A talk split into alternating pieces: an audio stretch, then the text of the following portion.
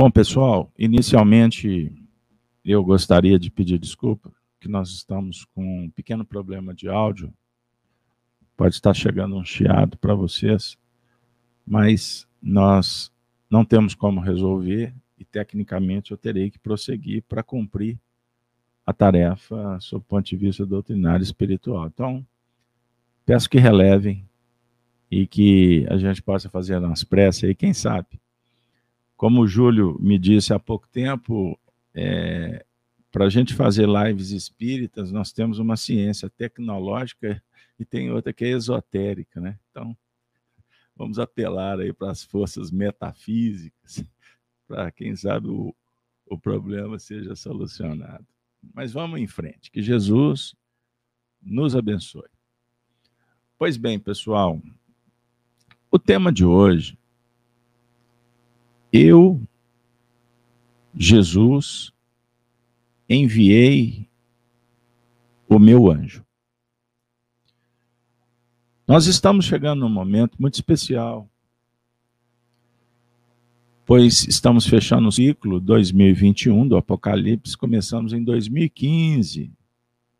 Comecei do estúdio, depois o Júlio chegou, uns dois anos à frente, e nós fizemos essa parceria aí, que, por certo, vitoriosa.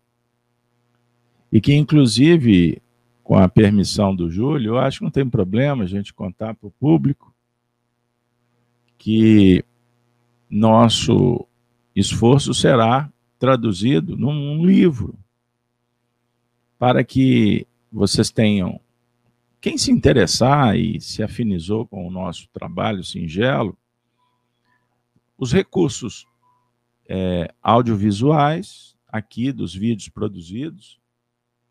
Hoje nós estamos atingindo a marca é, do encontro de número 263. Próxima semana, 264, possivelmente encerramos. E assim, vocês terão a base, talvez 80% das reflexões filosóficas estarão em livro, pois estaremos reunindo num trabalho o pensamento de Honório Abreu e do nosso companheiro José Rodrigues Leles, que inclusive a totalidade do pensamento dele, que está publicada num livro em 83, O Apocalipse é o Terceiro Caminho. Informamos que esse livro está sendo reeditado pela família, com a nossa singela contribuição. E nós vamos usar alguns trechos é, no livro que estaremos publicando, se Deus abençoar, no início aí de 2022. E em 2022 nós vamos fazer alguns, alguns vídeos culminantes, é, só como resumo de cada capítulo, inclusive para dar fôlego para o Júlio terminar a tarefa que lhe foi confiada, que ele vem desenvolvendo com, com todo louvor, né? Tributo em honra a quem merece. Então, pessoal, nós vamos iniciar o nosso encontro de hoje. Eu vou fazer a leitura, Júlio, não de todo o capítulo, porque nós estamos chegando nos versículos finais, mas vou disponibilizar em tela a leitura do, do, do capítulo 22, não é mesmo? Que nós estamos estudando. Especificamente, nós vamos trabalhar o versículo, a leitura a partir do oitavo, até chegar no versículo 16. Eu vou parar no 15 para a gente comentar o 16. Beleza? Então vamos lá. E eu, João, sou aquele que vi e ouvi essas coisas. Na ilha de Patmos, estão lembrados que a revelação de Jesus Cristo para João? Continuando. E havendo-as ouvido e visto, prostrei-me aos pés do anjo que mais mostrava para o adorar. É o que nós estamos fazendo, prostrados aos pés da revelação. do espírito de verdade daqueles que o representam, trazendo lições. E disse-me: Olha, não faças tal, porque eu sou conservo teu e de teus irmãos, os profetas, e dos que guardam as palavras desse livro. Adora a Deus, ao único Deus, sem idolatria. O Espírito de verdade se apresenta como conservo. Ele está junto com o servo. Ele representa a servidão divina. Junto com você, com os profetas, a definir uma família só. Mas cuidado, Apocalipse é um alerta. E ele está também do lado daqueles que guardam as palavras desse livro. Jesus disse que guardar as palavras dele é guardar e praticar os ensinamentos. E disse-me: Não celes essas palavras da profecia nesse livro, porque próximo está o tempo. Quem é injusto, faça injustiça ainda. E quem está sujo, suje-se ainda. E quem é justo, faça justiça ainda. E quem é santo, seja santificado ainda. A definir que as obras são respondidas pelas próprias obras. E eis que venho cedo, ou cedo venho, e o meu galardão está comigo para dar a cada um segundo sua obra. Eu sou o Alfa e o Ômega, o princípio e o fim, o primeiro e o derradeiro.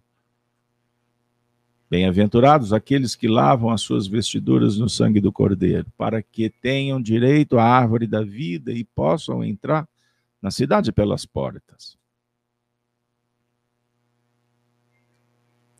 Então, cidades, portas, novo tempo. Ficarão de fora os cães e os feiticeiros e os que se prostituem e os homicidas, e os idólatras, e qualquer que ama e comete a mentira. Vão ficar fora. A definir aqui que existe uma seleção natural. Em Espiritismo, aprendemos que há inclusive o degredo. Espíritos que querem participar da ceia, da festa, mas não podem porque não têm a veste nupcial. Estão lembrados? Jesus no Evangelho, na parábola? Então não tem privilégio. Se nós estamos acostumados a fazer política rasteira no mundo, em busca de, de facilidades, espiritualmente isso não funciona. Isso é só uma imagem é uma figura para a gente interpretar. Combinado?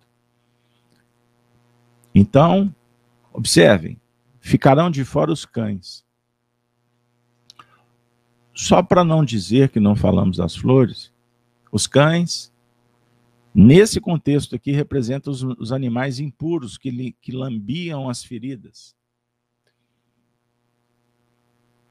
Feiticeiros, homicidas, idólatras, comete mentira.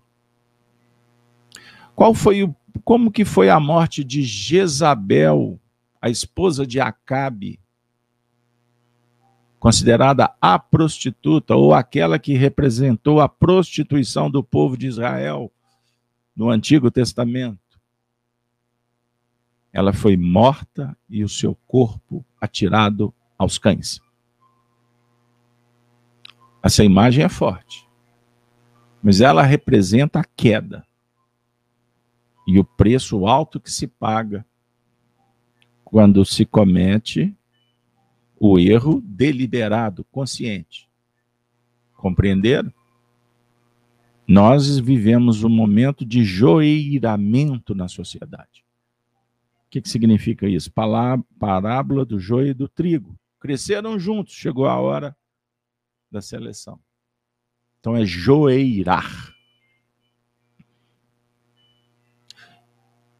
O trigo guardado em celeiros e o joio lançado ao fogo.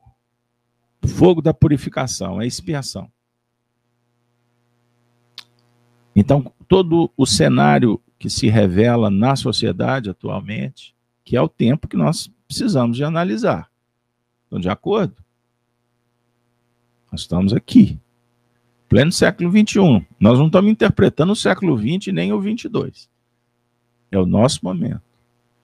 Então, constatamos ainda um festival de incongruências, inconsequências, contradições.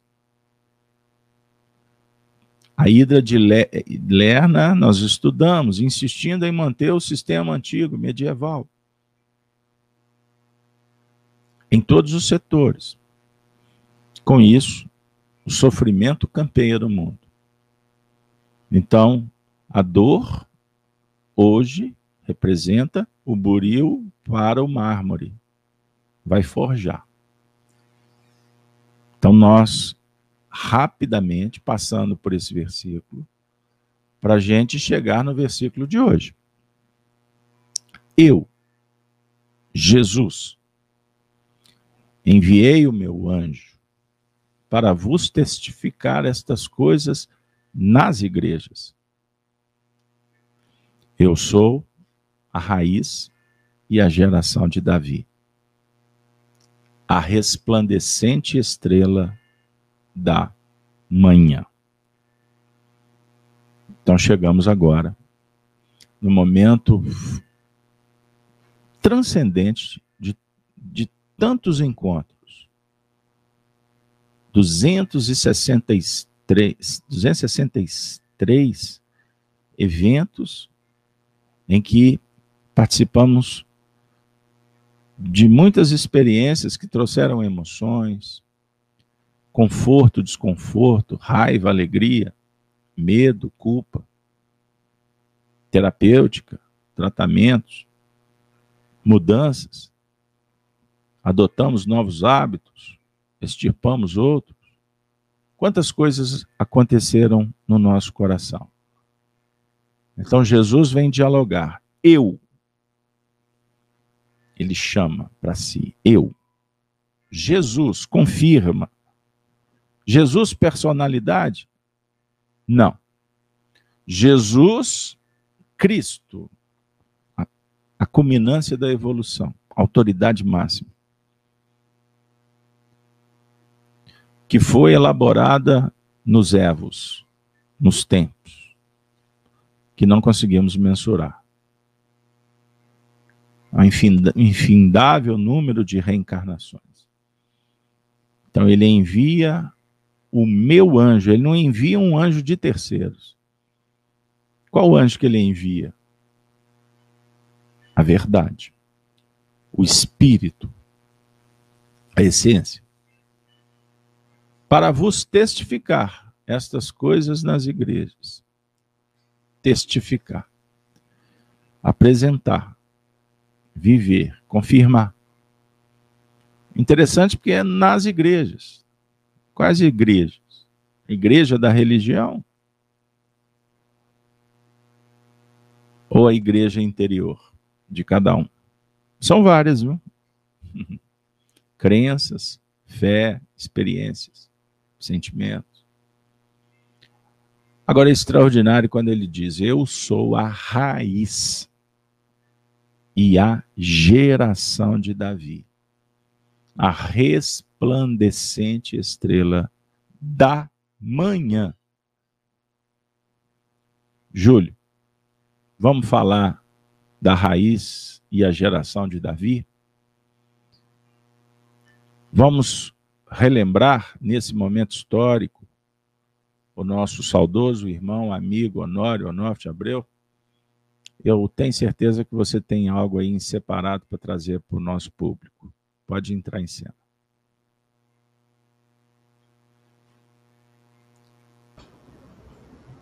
A raiz de Davi. É, nós podemos dizer inicialmente que ele é o alfa e o ômega, como nós já estudamos aqui. É o modelo guia, aquele que formou a Terra, segundo os Espíritos. Então, ele está na Gênese, os processos, como ele também estará é, no final, final, entre aspas, dos processos para nós, digamos assim. Então ele enviou, nós temos notícias, enviou os profetas, enviou os, os emissários, e está na, assim como ele está na raiz dos processos, ele também está na copa das árvores. Então, eu recolhi do, do Honor, e eu vou ler aqui o, os pontos, eh, se o Beto me permite, aqui no versículo 16. Eu sou a raiz. Eu sou como eu sou, o eu consciente, como sendo onde se iniciam as propostas e onde elas culminam no nossa, nosso interior. O fechamento de um ciclo é o esboço da nova etapa que se abre. Então, o, o ciclo que estamos é, agora finalizando será a raiz do próximo ciclo. Por isso é que Santo Agostinho vai dizer, por exemplo, quando trata do, dos mundos regeneradores, que os espíritos, a alma penitente encontra a calma e o repouso e acaba por se depurar nesses mundos, ou seja, levando o substrato do, da aprendizagem, que vai ser a raiz para a nova árvore, digamos assim. A raiz são os conceitos que dinamizam a vivência dos fatos. Todos os fatos que nós exteriorizamos, ações, elas têm uma raiz. Ela, ela é, esses fatos, eles são alimentados por uma determinada seiva que nós extraímos aí da intimidade, confirmando uma condição que vai nos manter na, no sistema do joio, ou abrindo e nos posicionando nesse movimento aí de enviados por Jesus. E eu, Jesus, envia meu anjo. Então vai ser cada um de nós que se integra nessa dinâmica operacional do amor. A proposta espírita de uma evolução consciente é de traçarmos, por exemplo, o seguinte conceito: buscar primeiro o reino de Deus e a sua justiça, e tudo mais será acrescentado.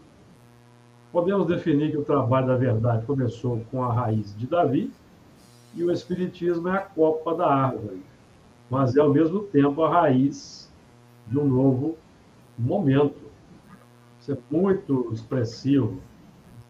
Ao mesmo tempo que o, a doutrina espírita representa aí, a, por exemplo, a terceira revelação, é a continuidade desse processo milenar, é, é, é como se essa copa da árvore, por exemplo, a árvore pronta, a copa, as folhas, as flores, os frutos, tudo isso já seja a raiz de um novo momento. Isso é extraordinário.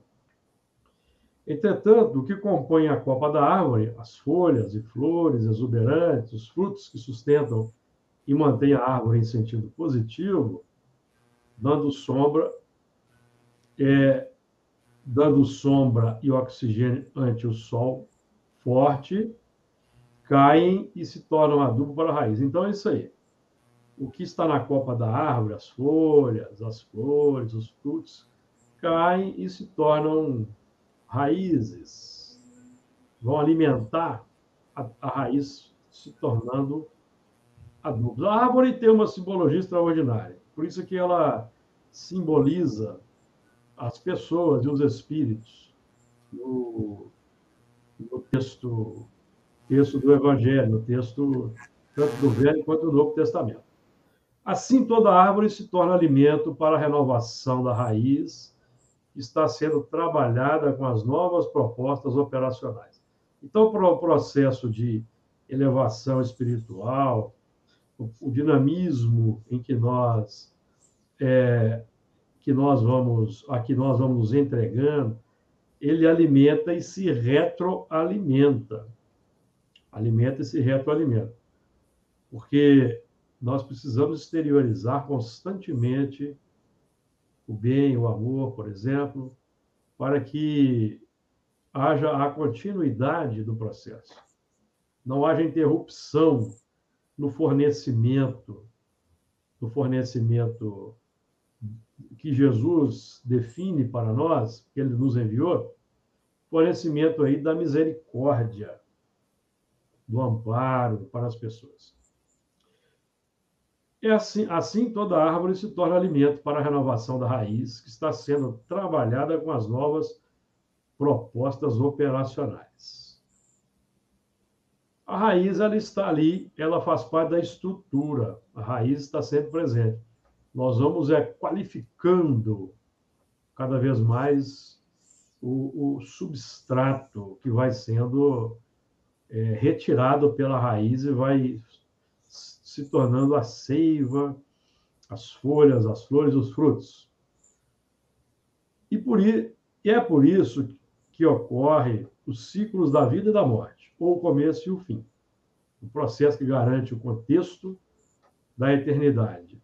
Temos, portanto, no Evangelho segundo o Espiritismo, o ponto de referência, a raiz de todo o novo edifício, que é o estudo do, do Novo Testamento. Então, meu amigo nós é que somos aí os, os elementos, os, a árvore.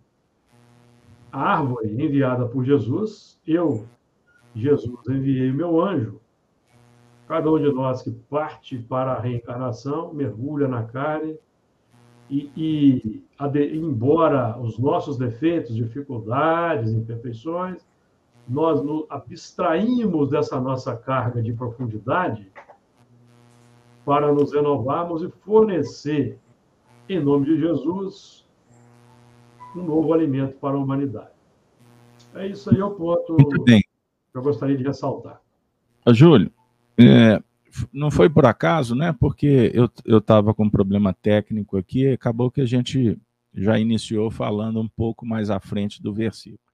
Mas didaticamente eu vou retomar só para a gente ir ponto a ponto e ajudar o pessoal na interpretação desse versículo 16. Então eu vou reler o versículo, tá bom, pessoal? Bora lá. Eu, Jesus, enviei o meu anjo para testificar as coisas nas igrejas. Eu sou a raiz e a geração de Davi e a resplandecente estrela da manhã. Vamos trecho por trecho. Eu, Jesus, enviei o meu anjo o Honório disse assim: o anjo é o espírito de verdade não personalizado. É o espírito de verdade não personalizado. Pessoal, se vocês me permitem, eu não é questão vaidosa, mas é porque nós somos de uma escola em que alguns aspectos foram muito batidos, repetidos. É, o espiritismo aqui em Belo Horizonte, na União Espírita Mineira, no Grupo Emmanuel, no Grupo Sheila, por onde eu passei também, e outras caças más, eu sempre fui chamado, Júlio, para prestar atenção no que Jeremias alertou e outros profetas. A idolatria e o personalismo. Porque aí nós encontramos um erro, um erro histórico, que se repetiu em várias frentes da sociedade, no comportamento humano, na ciência, na religião, na cultura, seja onde for. Então, no Espiritismo, nós temos que, se a gente tomar esse cuidado, nós damos passos muito seguros, firmes. Observem Kardec, ele começa despersonalizando, tirando o nome. Kardec teve problemas com médiums, por exemplo, com a Celine Jafé, que queria reconhecimento. A partir daí, ele foi obrigado a adotar uma técnica, uma tática, de começar a apagar o nome dos médiums Despersonalizar é a gente parar de cultuar a própria persona. Essa história, eu, eu, eu, se não for eu, não vale. Nós temos que adotar o nós. Valorizar o vós, o tu. Não é? Captou? Então veja bem, eu faço um programa, Júlio, toda sexta-feira, Chico Live Xavier. Você sabe qual que é o esforço do trabalho? É trazer o pensamento do Chico, que a vida toda disse assim, gente, para de olhar para mim e achar que eu sou santo.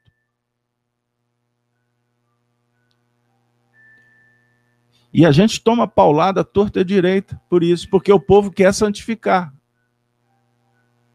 O, o Bezerra é santo. Há pouco tempo, o historiador está lançando aí uma obra de Bezerra, lá do no, presidente da Federação do Ceará. Nossa, me deu um branco no nome do companheiro, fez uma live comigo. Me perdoe. Depois eu faço a retratação. Desculpa, é a idade. É o Covid. Ele, ele revela uma foto do, do Dr. Bezerra e diz assim para a comunidade espírita que a foto do, do, do, do Dr. Bezerra, que se tornou a foto oficial, ela é uma foto maquiada. Ajeitaram o cabelinho, a barba dele, passaram ele no salão de beleza, como fizeram com o Emmanuel. Esse Emmanuel conhecido, o lábio dele era diferente, era mais fino. O cabelo dele não tinha engomados. Gel. Perceberam como que nós flutuamos nesse processo do encantamento externo? Então, espiritismo é um termo que o Júlio gosta. Espiritismo para nós tem que ser raiz. Eu gosto de futebol, futebol da geral, não elitizado do povo. Só para dar um, uma ideia, do que, que a gente quer passar como simplicidade, sinceridade e, e, e deixar por terra as imperfeições. Bom, esse assunto é vasto, mas fica, fica a dica, gente, carinhosa. Se você pensa diferente, tem outra opinião, vá em frente. Seja feliz. Mas cuidado, porque no movimento espírita, Kardec desencarna a personalização invade o movimento e até hoje perdura. O anjo é o espírito de verdade não personalizado, como aglutinação do conteúdo global da revelação da própria verdade. Aglutinação do conteúdo global. O espiritismo é a última palavra ou ele vem colaborar com o conteúdo global?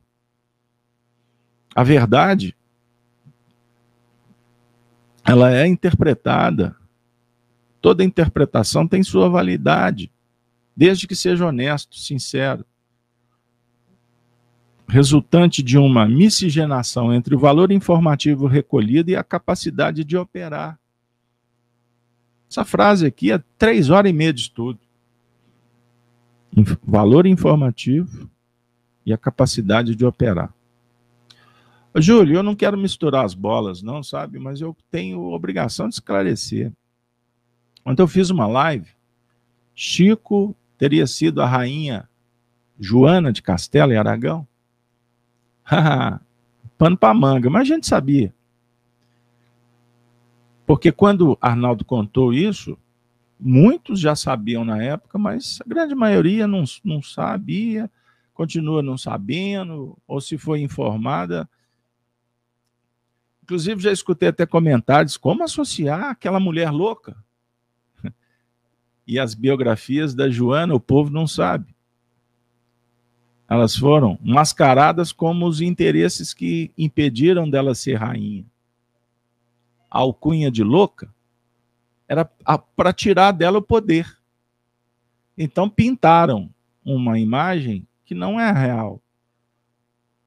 Mas por que, que a gente fala isso? Por que, que nós dialogamos sobre o tema? É para falar que tanto os vassalos quanto os reis do passado estão dentro da gente e a gente tem que aprender a, deixá-los pelo caminho. Compreenderam o que eu quero dizer? E foi o que o Chico fez a vida toda. E a rainha Joana apanhou a vida toda. E o Chico, por conta desse sofrimento, é que teve condições, inclusive, de segurar a peteca como ele segurou.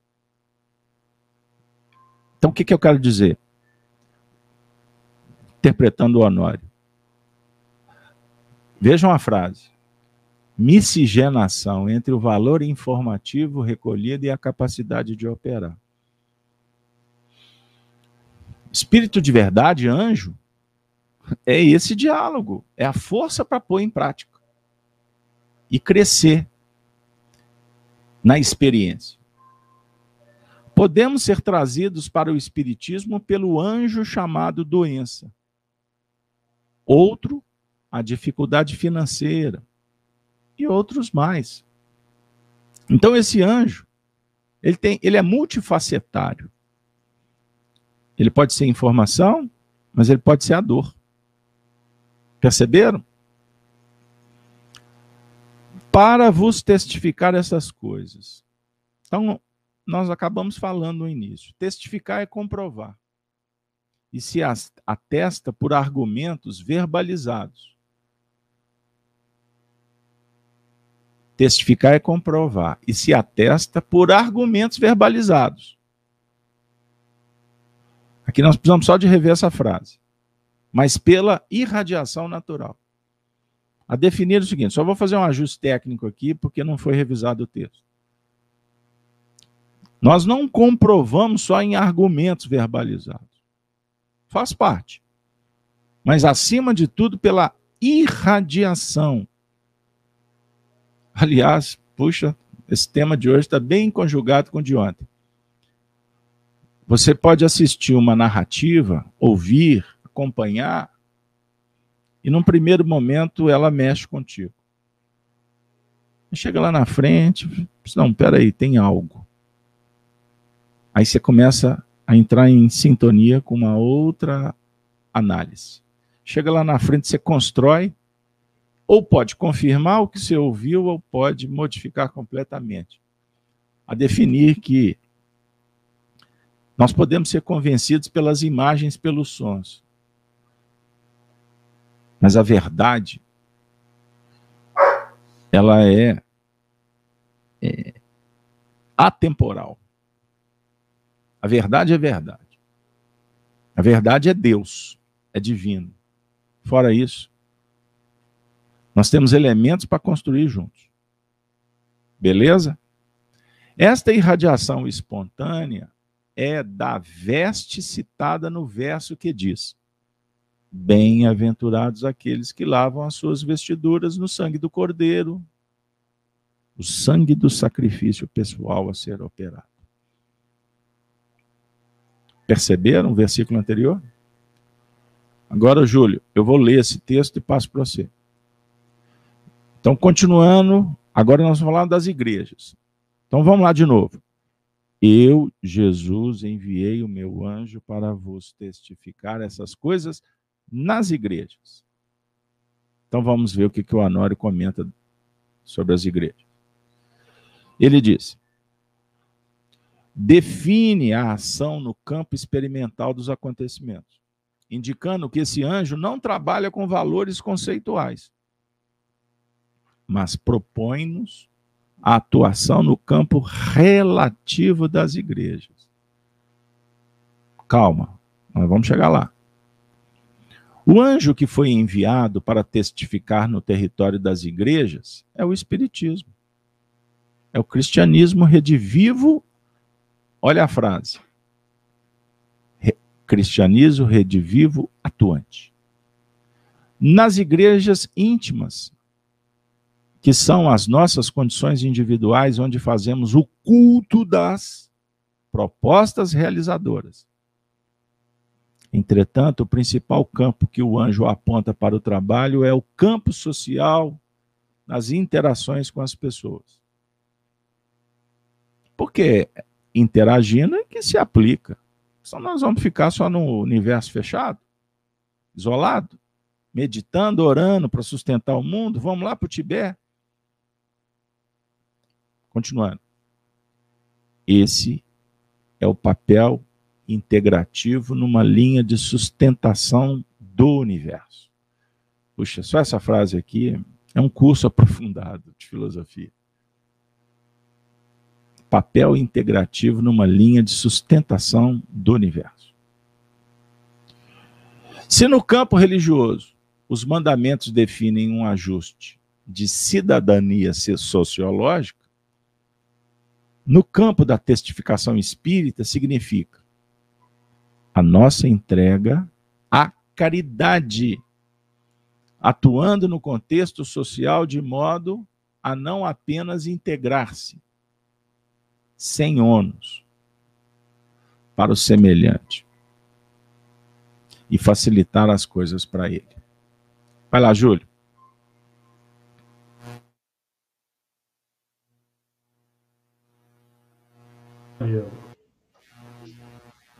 É a proposta, a dificuldade, essa integração. Essa integração para a realização do culto, do culto, realização do culto dos valores operacionais da verdade, porque nós somos as igrejas. Vós sois o tabernáculo do Deus vivo, dizia, dizia Paulo.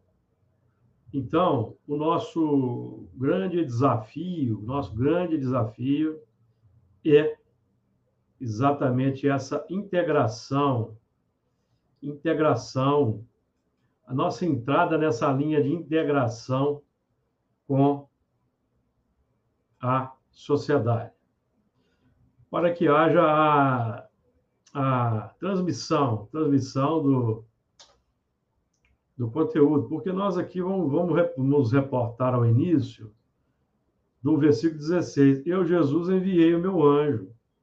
Então, hoje, cada um de nós é esse anjo que foi enviado pela reencarnação para o trabalho na seara espírita cristã e operar é, no contexto das igrejas, no contexto dos templos, do contexto dos templos, é, atestando a nossa capacidade de integração positiva com as pessoas, no movimento de, de entendimento interpessoal, no, no movimento da, da tolerância fraterna, da compaixão, da, da misericórdia, da caridade aplicada entre os, os os componentes que somos todos nós, para que assim a, a verdade que Jesus é, de que Jesus é o modelo e guia, ela seja dinamizada, seja dinamizada no mundo. Então esse, essa é a grande dificuldade. É nós aí, é, e o, o Beto foi muito feliz aí no, no aspecto da despersonalização, porque, Beto, quando nós estamos muito concentrados em nós mesmos, muito focados no ego, no eu, ocorre um movimento muito triste no nosso coração, que é a, a imersão do melindre, que decorre de uma vaidade não atendida, e que se torna aí um, um joio, um joio no nosso coração e um joio na própria seara é, que Jesus que Jesus entregou e nos, nos colocou, colocou nas nossas mãos. Então, imaginemos a nossa responsabilidade se nós é, não formos capazes de silenciar, pelo menos exteriormente, as imperfeições, porque nós vamos demorar ainda um bom tempo para terminar a depuração, conforme o Santo, Santo Agostinho define, e nós temos que ter aquela capacidade de, de, de, de renunciar a essas imperfeições, aos movimentos do eu, para que a, a, essa raiz, essa verdade não seja contaminada. E, e essa é a nossa. Eu, eu, tenho certeza que você também tem essa dificuldade nos seus trabalhos, na seara espírita, de um modo geral, porque isso define um joio. Então, nós integrarmos, amigo, essa. Porque é o seguinte: se cada um de nós é uma árvore, é uma mudinha, foi plantada aí na, o território, naquela. Aqui eu vou me lembrar do nosso caro amigo Paulo Pina, no território da terra encantada do Evangelho, nós somos aí plantados, é, nós devemos não é, é, permitir que a nossa mudinha né, no território do, do, do, espiritismo cristão, na seara espírita cristão, ela se torne um joio, se torne uma praga que vai trazer dificuldade. Aí nós vamos sair do território da, de sermos instrumentos da, da misericórdia com Jesus e vamos ser aqueles elementos que vamos propor e, e insistentemente vamos gerar dificuldades, dificuldades no campo espírita cristão. Então imaginemos a nossa responsabilidade nessa seara aí que Jesus, por, através de Allan Kardec, transferiu para nós, meu caro amigo Carlos Alberto. E nós aqui estamos trabalhando, amigos, né? não naquela condição de, de santos, de santificados. Nós estamos buscando granjear amigos com as riquezas da iniquidade, conforme Paulo expressou com muita felicidade.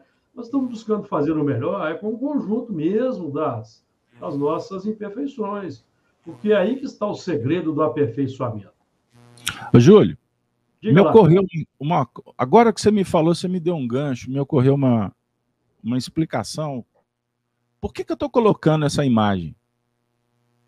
Até vou ampliar ela aqui um pouquinho, Júlio.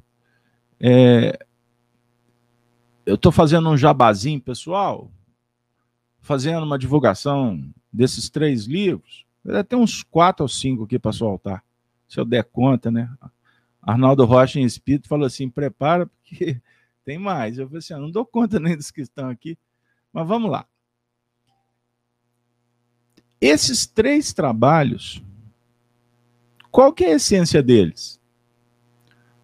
Fazer enalta, enaltecer a personalidade do Chico? o que, que, vocês acham?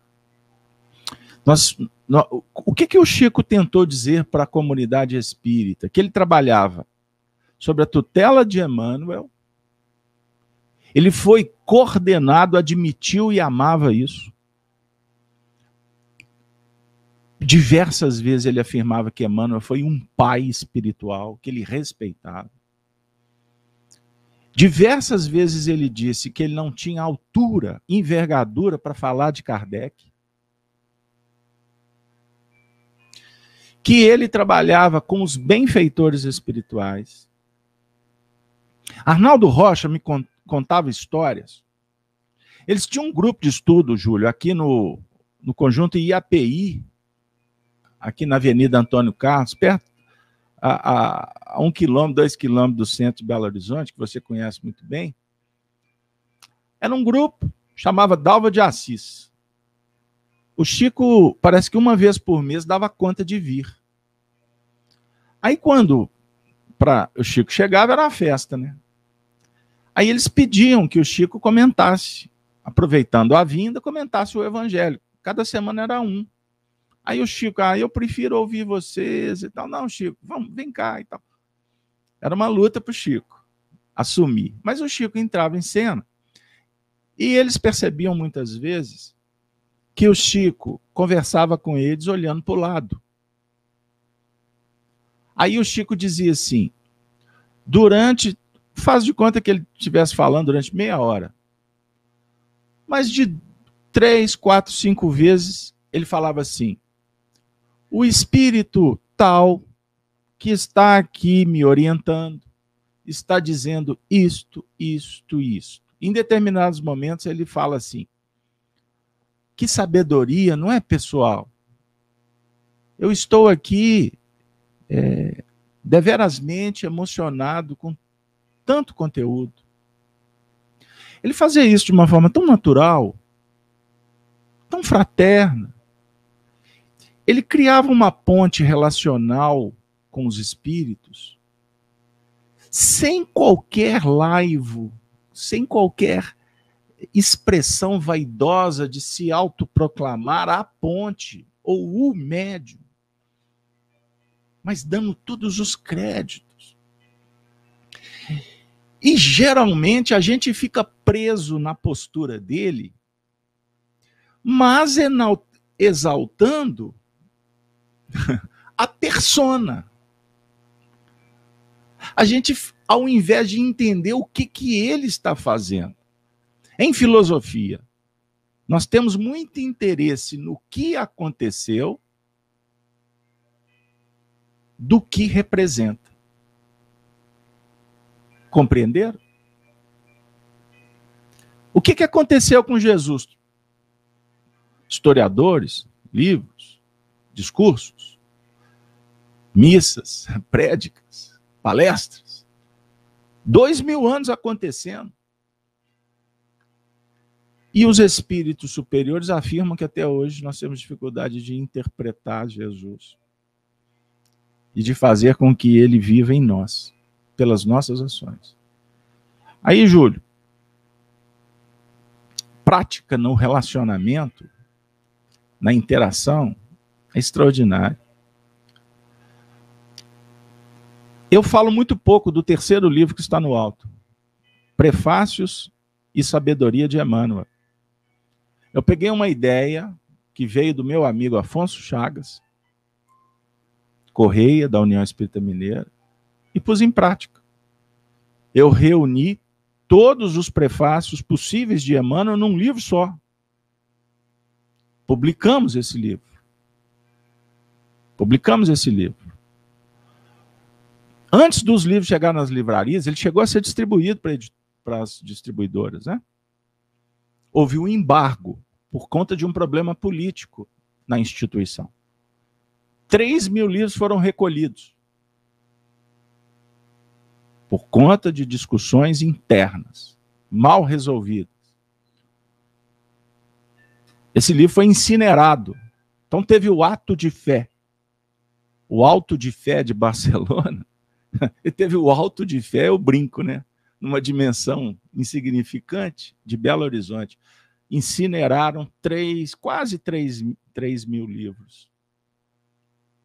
Eu fui só comunicado. Desconsideraram até o responsável pelo livro. Alguns já até desencarnaram e vieram trazer o assunto para mim. Esse livro um dia vai estar na sua prateleira. Por que, que não chegou? Sabe lá as razões, mas subentendo que não era para ter chegado. Eu vou sair pelo mundo para brigar, para entrar na justiça, requerer danos morais, discutir honra. Não era para chegar. O autor é o Emmanuel. Então, vejam bem, Júlio, eu espero que eu esteja sendo feliz na exposição, porque o, o objetivo aqui não é contar a minha história, mas é explicar um pouco de como que as coisas acontecem e quais os objetivos. Por que, que eu estou junto com o Júlio fazendo esse projeto? Por que, que você veio participar nesta manhã? Porque nós temos que entender qual é a essência desta igreja, que na verdade a igreja é a reunião de coisas boas, sob o ponto de vista de valores e virtudes na intimidade, que nós precisamos de pegar o que está pronto, disponível, para pôr em prática, porque senão não tem razão, não tem sentido a gente ficar estudando textos e textos e textos se eu não estou interessado em sair de mim mesmo para dar um passe. Kardec nos ensina como que é essa tarefa é esplendorosa. Ela serve tanto para consolar pessoas, para cuidar de pessoas sofrendo, como também através do fenômeno magnético e espiritual, você pode estar divulgando a proposta espírita foi o que o Chico fez. Então, ao invés de a gente ficar de joelhos, cultuando os grandes vultos, nós temos que nos inspirar para deixar de ser pigmeus para deixarmos de ser medíocres e termos a coragem de fazer diferente. E não é com palavras adocicadas, vendendo uma imagem puritanista, moralista, mas é ter a coragem de mudar a você mesmo. É o que nós estamos tentando fazer. Por isso, nós estudamos o Apocalipse com muito amor, alegria, fraternidade, para que a gente possa, inclusive, se sentir pertencentes. Se você está aqui, significa que você faz parte da família do Chico, do Emmanuel. Você faz parte da família de Kardec, de Amélie Boudet, Sabe por quê? Porque eles fazem parte da família do Cristo. E na família, todos possuem uma tarefa: filhos, pais, cônjuges. Aquele que opera no social, aquele que lida no filosófico, o professor, o aluno, o operário, a cozinheira, a bordadeira. Aliás, Júlio Arnaldo Rocha me disse que eu estou me transformando numa rendeira. Gostei muito. Tecendo fios, costurando histórias. A raiz para a gente caminhar. Aliás, desculpa, desculpem, viu, gente? Eu estou em débito aqui porque há uma pergunta no chat feita pela Marilac. A Marilac falou aqui há pouco tempo, deixa eu achar. Ela disse assim: o espírito pode ser considerado uma antena que capta todas as ondas, decodifica e redireciona a programação que lhe é própria de disseminar? Marilac, se eu entendi bem a sua pergunta, não vamos falar o espírito é uma antena. Vê se é só uma consideração. O espírito possui uma antena, ou seja, uma faculdade. São várias, dentre elas a mediunidade. Mediunidade para ser aprimorada, desenvolvida. E, naturalmente, ele vai captar a, todas as ondas possíveis para ele, de acordo com a sua condição. Então, nós vamos como que subindo uma escada para nos aproximar cada vez mais da essência. Então nós vamos captando, decodificando, de acordo com as nossas emoções, experiências, conhecimento, até que a gente atinja um clímax, uma culminância. Vamos lá, Marilac. E eu tenho obrigação, aprendi com Emmanuel, a sempre terminar as falas com Jesus quando Jesus dissera: Eu e o Pai somos um.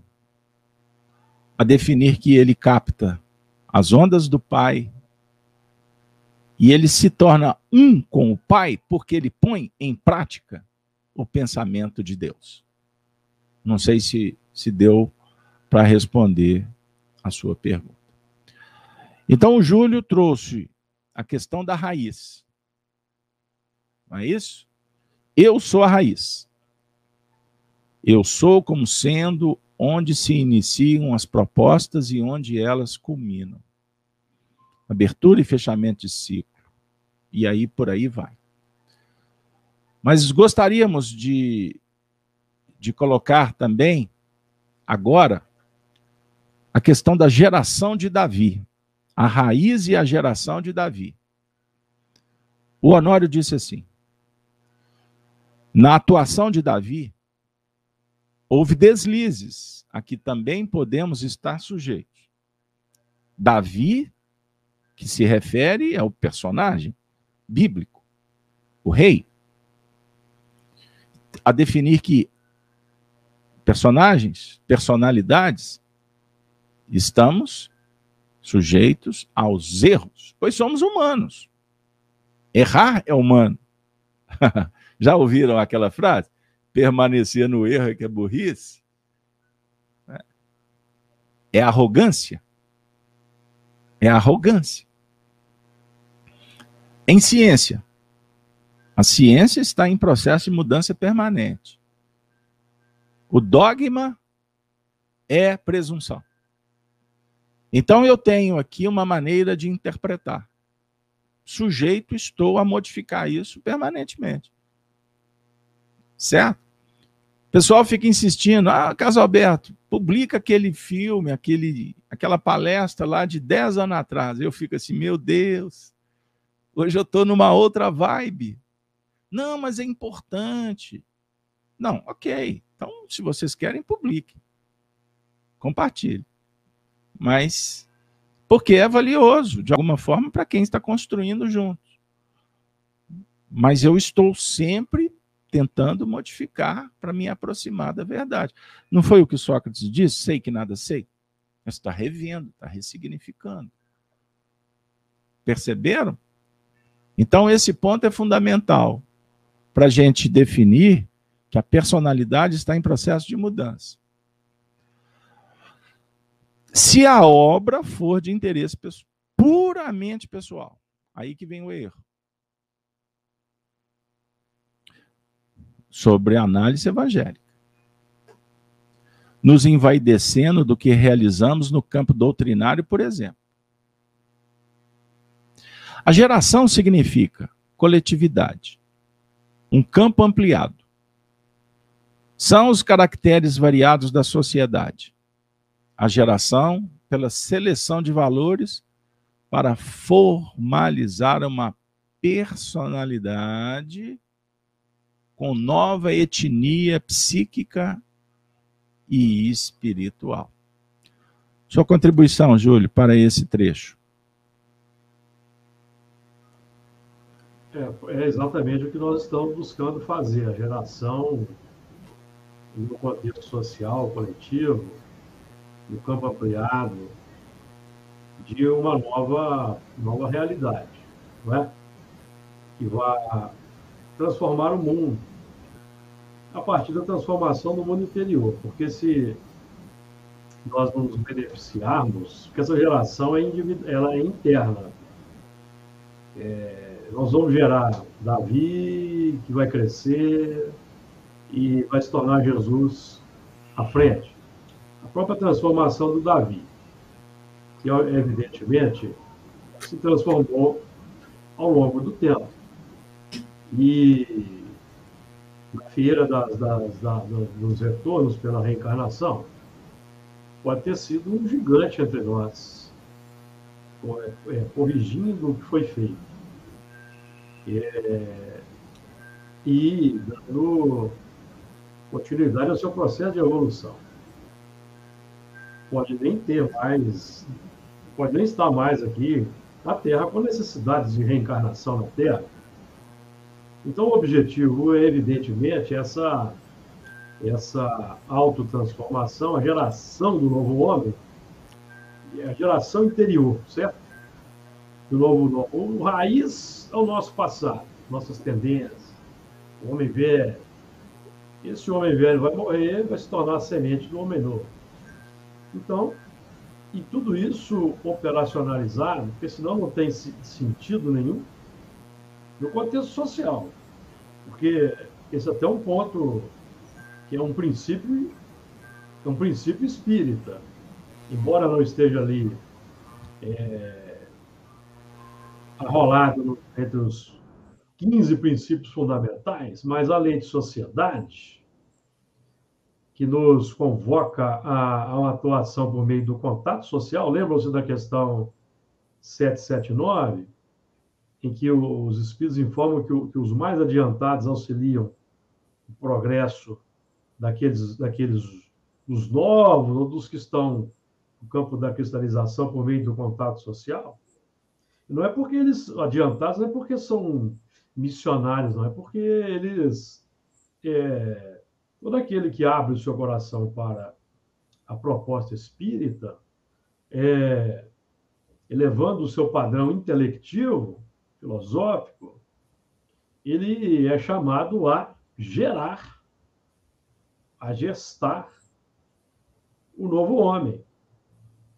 com base na proposta que aqui nós estamos é, é, buscando dinamizar e, e transferir, que é a proposta que Jesus trouxe para nós, de um progresso, para acelerar o progresso individual.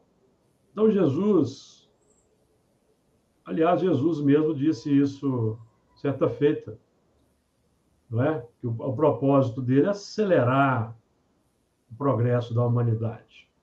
Que a partir dele as coisas se tornaram mais rápidas, porque ele promoveu uma, uma revolução, uma efervescência nos corações, mesmo daqueles corações que o crucificaram, que o apedrejaram, esses corações é, acolheram uma semente diferenciada.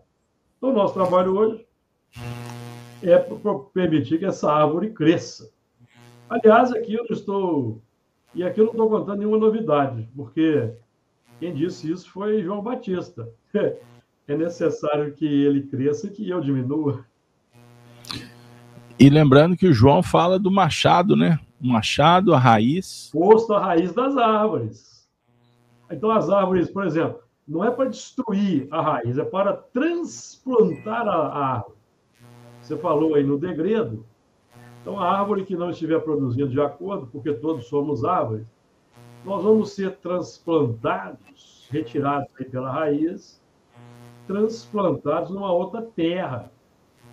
Porque temos valores aí apreendidos que vão ser que vão ser riqueza riqueza dos irmãos lá no outro mundo. Nosso tropeço vai ser riqueza Aliás, aqui, ô, ô Beto, Paulo Paulo está sempre presente, né? Não tem como esquecer de Paulo. Isso aí. Júlio, nós estamos com o tempo caminhando para o fim. É, vamos trabalhar, então, nesse momento final, um dos momentos é, das passagens mais transcendentes do Apocalipse. Quando ele fala que sobre a resplandecente estrela do amanhã. Vamos reler o texto? Eu gosto para a gente sempre lembrar onde estamos.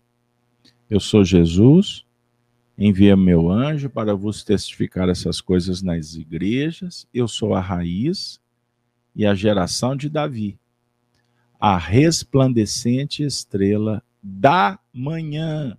Olha que beleza! Que maravilha, estrela da manhã. Então, vamos trazer o Honório quando disse assim, nesse trecho. A estrela como elemento clareador e que aponta o rumo. A revelação é o rumo apontado por essa estrela de alta grandeza é o planeta Vênus no terreno astronômico.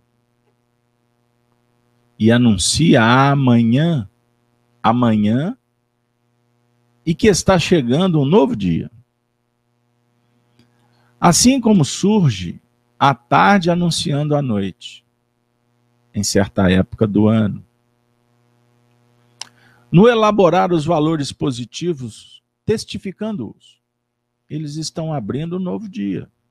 Não mais sobre concepções fugidias, mas sobre valores testemunhados. A estrela que irradia a luz para a nova fotossíntese. Eu sou a luz do mundo.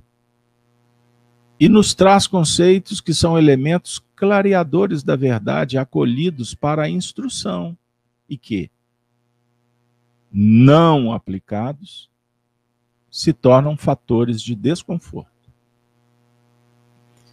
A formação do conteúdo didático define a libertação do desconforto causado pela informação, pois a estrela clareia nosso painel e mostra-nos que ainda estamos cheios de equívoco. Gente, para nós é um motivo de muita emoção, de muita alegria. Quando o Honório vem falar da luz, do trabalho do vegetal nos planos da fotossíntese, a produção do alimento, da energia, da luz. Quando nós passeamos pelas informações que nos são oferecidas pelos espíritos, no que remonta à evolução no reino mineral, lembrando dos répteis desenvolvendo os planos da epífise. Quando nós caminhamos para a fase da chamada é, mentossíntese, essa elaboração na vida mental, olha que coisa espetacular. Então, nós temos a quimiossíntese, nós temos a fotossíntese, e nós temos no plano do espírito a mentossíntese, a capacidade de decodificar, de transformar a luz do Cristo em elementos que favorecem a nossa jornada. Quando impedidos, quando imperfeitos, nos deparamos com as injunções, as incongruências, os limites, as cadeias, nos sentimos extremamente desconfortados por não estar produzindo. Causa tristeza, angústia, ansiedade, depressão, as doenças da alma. É pela dificuldade em fazer luz. Você pergunta, mas como? Ele quer dizer o seguinte: você tem informação e não coloca em prática, se essa informação ela já, já foi absorvida, ela já foi decodificada, ela já se tornou uma verdade na sua intimidade, não colocar em prática causa um problema sério, que a gente só vai resolver depois que mudar o, o panorama interno que se faz pela aplicação por novos hábitos, por uma vivência diferenciada. Nós não vamos resolver os nossos problemas espirituais apenas debatendo. É necessário operar, fazer luz. A estrela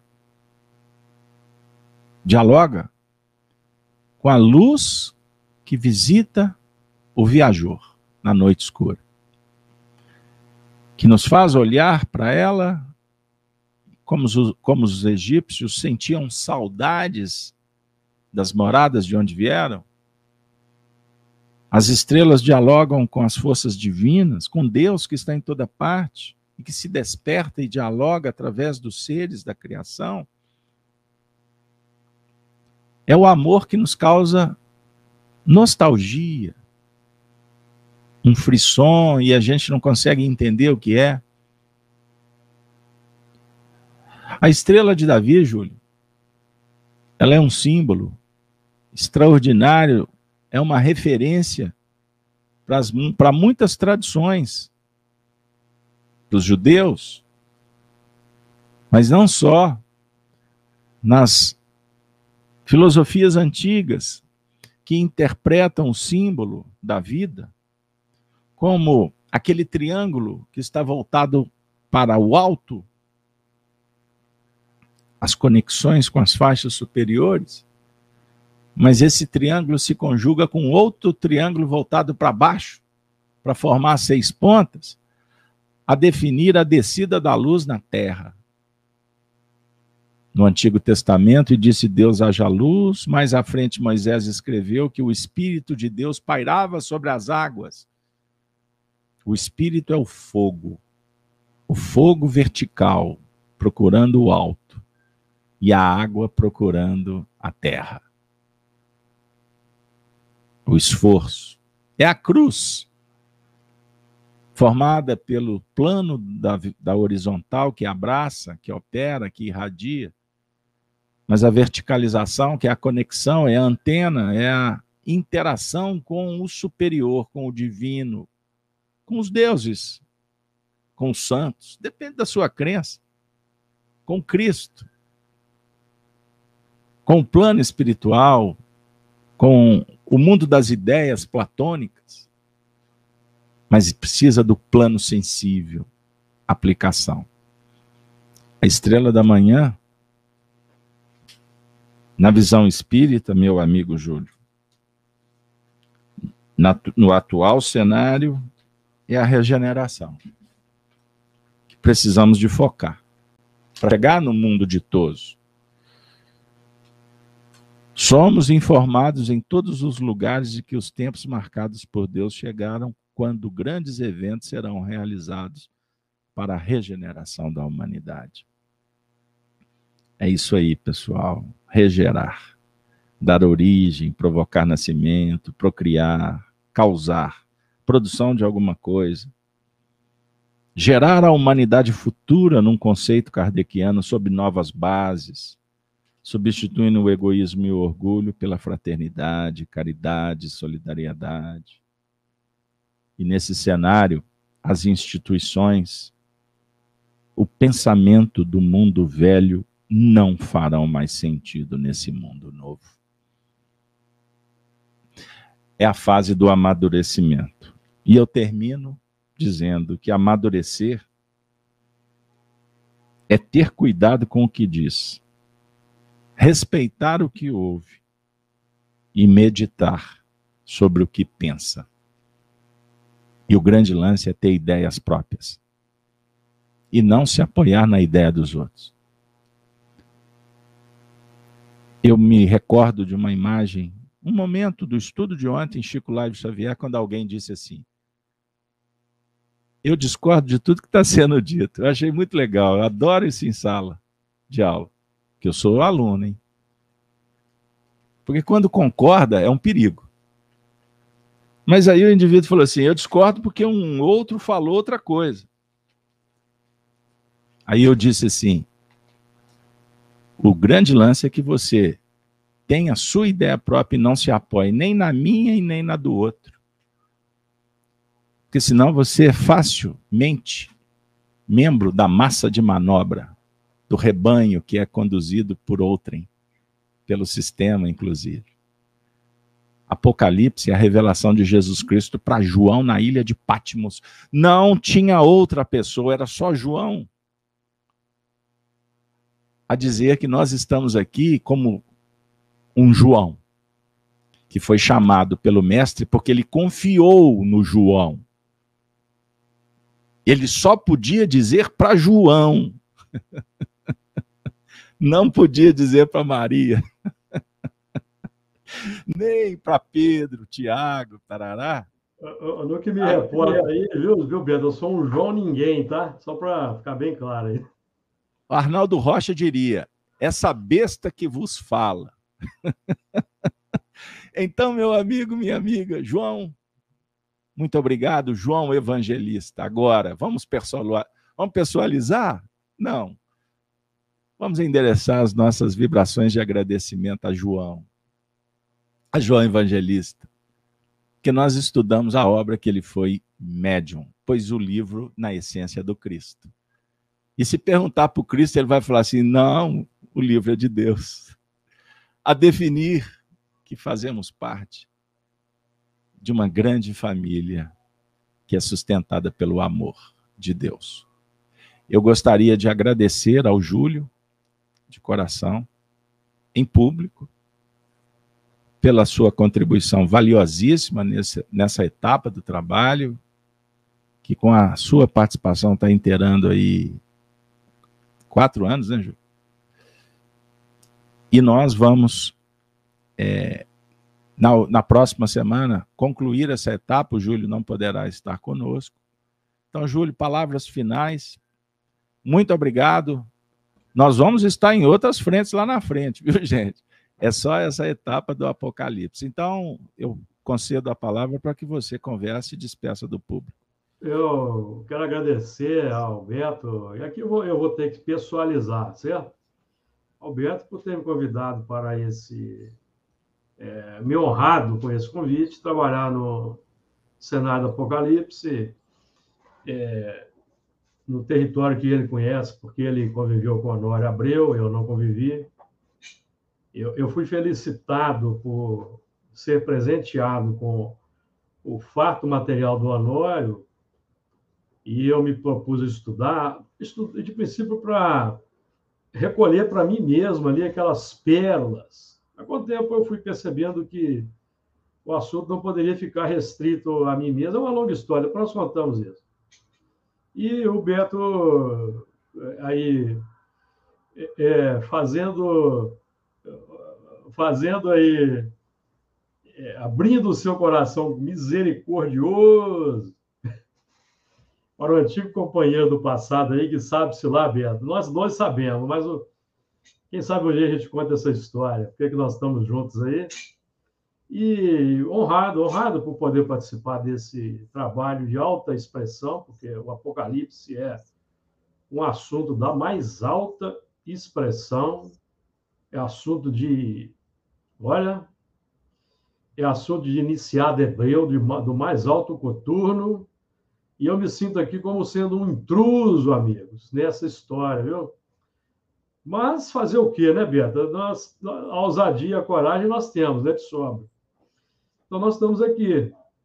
E eu agradeço, agradeço a paciência de todos os companheiros aí, que ao longo do tempo exercitaram a paciência para comigo. E, lamentavelmente, não poderei estar na, na, no último episódio. Acho que vai ser o último, né, Beto?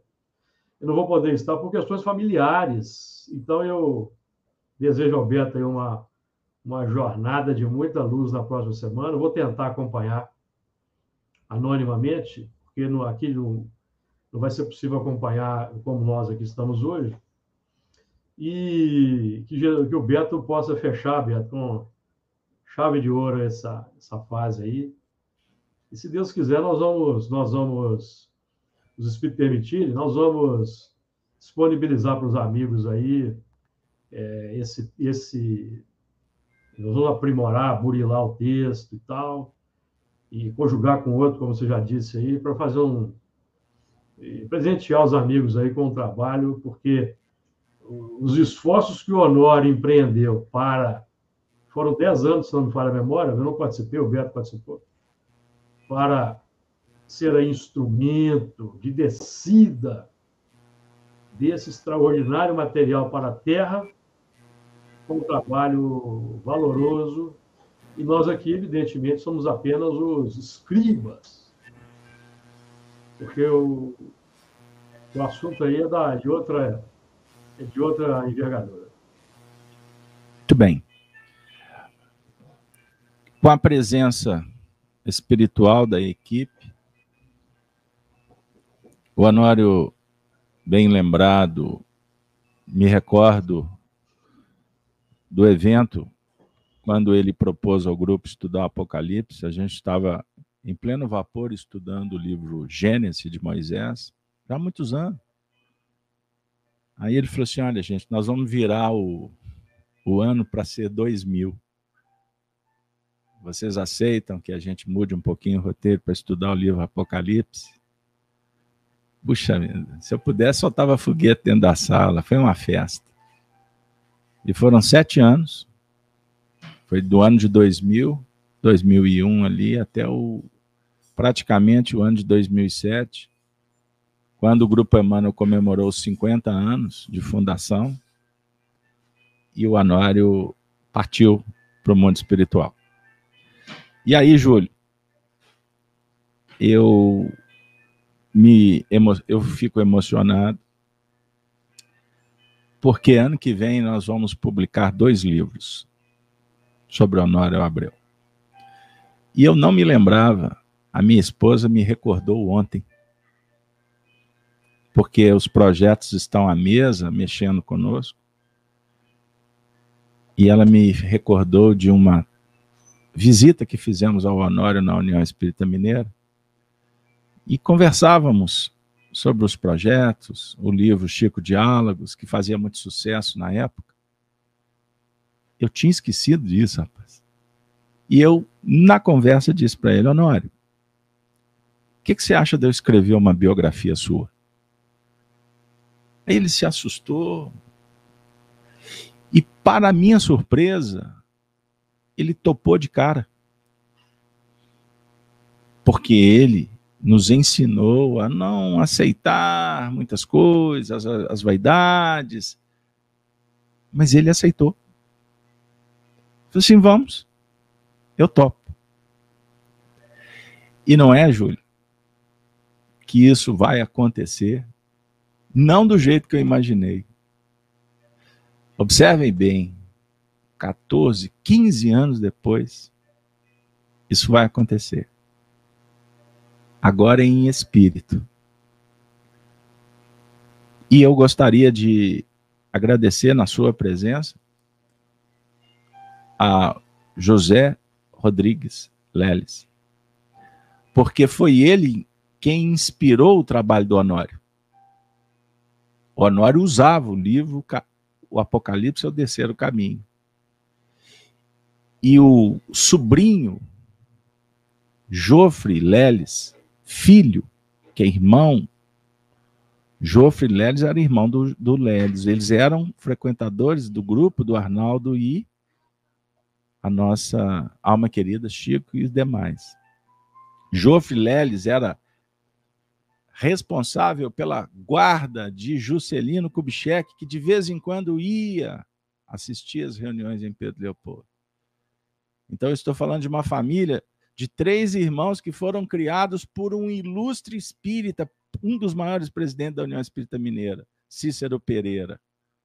Veja aonde que nós fomos parar. E o Jofre Leles Filho me contou há dois, três meses atrás que o seu tio dedicou 40 anos para escrever o Apocalipse ao terceiro caminho. 40 anos. Então, o que o Júlio falou é a mais límpida verdade. Nós viemos aqui compartilhar publicizar esse trabalho. E termino. Se pesquisarem na playlist o primeiro estudo que eu fiz do Apocalipse em 2015, no estúdio, eu li uma página de Emmanuel, que foi repetida algumas vezes. Página que se fazendo referência a um terceiro livro, as quatro Babilônias.